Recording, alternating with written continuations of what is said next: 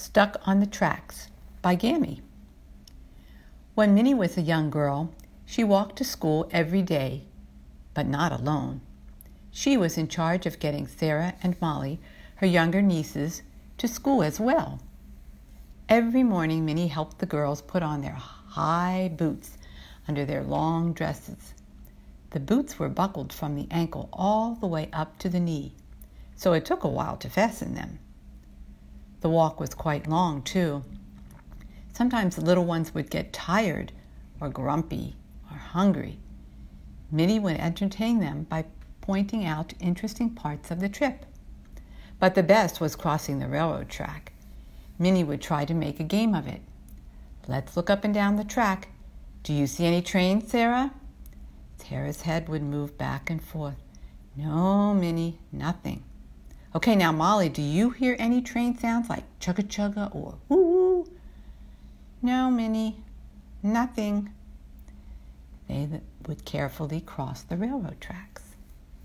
But one day, as the girls crossed the track, Sara cried, My boot, my boot is stuck on the track. Help me. Minnie looked down to see why the boot was not moving. She pulled and pulled on Sara's foot, but it was still stuck. Just then, Mollie tugged Minnie's arm. I, I hear something. Chicka, chicka. A train is coming. Sara started to cry. Minnie began to unbuckle the boot. If she couldn't get the boot off the track, she would have to get Sara out of the boot. There were 12 buckles. Minnie would have to hurry. She released the first two buckles. Ten buckles to go. Chugga chugga. Woo woo. The sound was getting louder. Eight buckles left. Chugga chugga. Woo woo. Really loud now. Hurry, Minnie, Mollie yelled. Six buckles. The girls could hear the rumble of the wheels. Chugga chugga chugga. Woo woo. Four buckles left. Steam from the engine filled the sky. Chugga chugga. Woo woo. Two buckles left. Minnie could see the train coming now.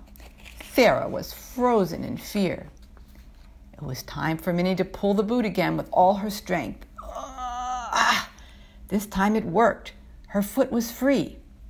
The girls ran off the track just in time. Sara was still worried.